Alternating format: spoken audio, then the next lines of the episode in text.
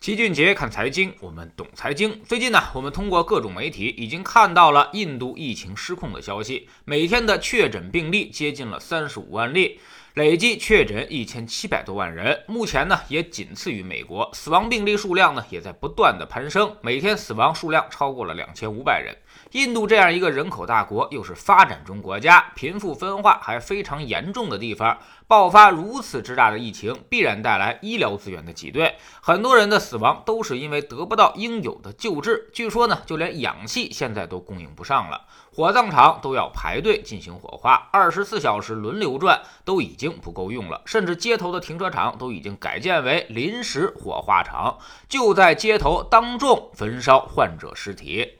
甚至有印度市民已经恐慌地流泪，说自己从没见过这么多的尸体。面对此情此景，印度的大批富人则纷纷地乘坐飞机逃离。说在二十四号凌晨，有八架搭载着印度超级富豪的私人飞机降落在了伦敦机场。这距离英国对于印度的限制措施生效仅有四十四分钟。在此之后，很多国家已经禁止了印度的航班入境。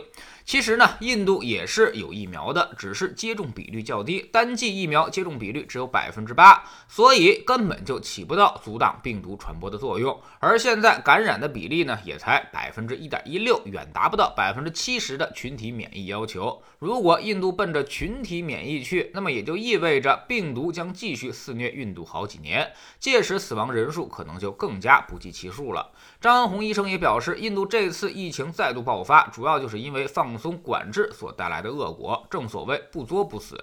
以为疫苗出来了就能解决问题了，但现在看起来，即便疫苗来了，也已经来不及了。未来印度的确诊病例估计很快就能突破每天五十万人。我们首先应该感谢国家，因为正是我们的控制疫情得当，所以才能让我们有一颗平常心来看待这种新闻。跟其他国家比起来，我们的疫情控制简直好太多了，完全不可同日而语。我们已经基本上恢复如常，所以才能平静地探讨印度疫情的反扑对于全球经济的影响。首先呢，这次疫情反扑的对象主要是发展中国家，一个是印度，一个是土耳其，而发达国家在疫苗的加持之下。基本上已经让疫情逐渐的稳定下来了，所以疫情反扑对于全球经济的冲击很有限。其次呢，从社会分工来看。新兴市场国家负责生产，而发达国家负责消费。发达国家经济复苏会让需求持续上升，而发展中国家出现疫情反扑，造成生产短缺。这其实反而给我们的出口外贸带来了更多的机会。一些原来来自于东南亚的订单会重新的回流回国内，外贸企业今年会依旧有不错的生意。第三，全球依然被疫情困扰，动荡越久，那么我们稳定的优势也就越来越大，人民币的吸引力也就越大。最近美元下跌，人民币已经开始重新升值，这对于我们的股债都有正面的促进作用。第四，印度疫情压力巨大，使得他们不得不向现实低头。最新消息，愉悦医疗已经透露。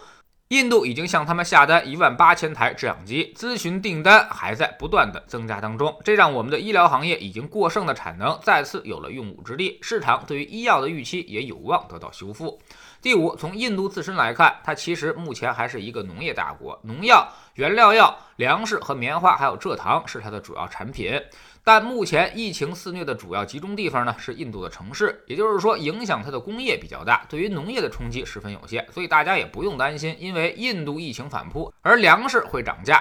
应该说问题并不大，而且去年其实大家就有过相应的担心和谣传了。我们第一时间就在星球的粉丝群里面给大家分析过，说粮食不够吃了，这显然就是一个危言耸听，简直就是胡说八道。中国人的主要粮食小麦和大米都是高高的，可尽造，足够吃。而主要饲料玉米则也已经基本上可以保持供需平衡，稍微差一点儿，也主要是因为猪周期的影响。而如今呢，猪周期已经下行了，养猪的热情降温，所以今年玉米也肯定是够用的。唯一缺口较大的就是大豆，主要就是中国的饮食煎炒烹炸费油太多导致的。但其实除了美国、巴西、阿根廷产量也很大，所以供应完全没有问题。印度也不怎么产大豆，所以印度的疫情跟我们没什么太大关系。大家完全可以放心，粮食价格不会有太大的波动，我们自产自销就已经足够了。所以综合来看，印度尽管现在很惨，但是对于全球经济的影响并不大，可能对我们来说还是个好消息。但站在人道主义的角度来出发，肯定这么想是不对的，是狭隘的。我们政府也明确表示过，希望提供援助，帮助印度渡过难关。各家企业也在纷纷的提供物资，只要印度自己肯低头，愿意上门求救，我们肯定还是会全力帮忙的。对人对己都有好处，既可以做生意赚钱，也可以救死扶伤，化解危难。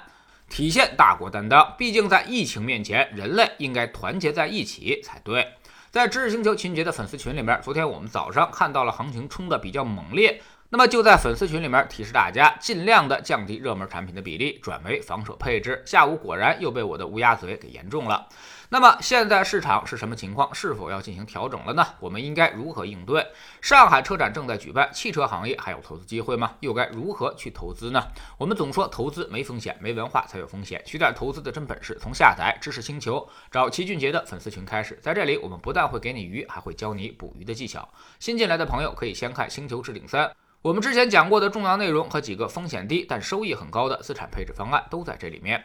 在知星球老七的读书圈里，我们正在为您带来《塔木德》这本书。昨天说到了犹太人信奉唯我可靠的信条，也就是说，靠人不如靠自己，所有的事情都是在自己身上去找结果。成年人的世界，其实这是非常重要的一课。你要学着对自己的任何决定来负责，不要总是怨天尤人。人生的道路都是自己走的，只有你学会了承担后果。做决定的时候才会更加谨慎。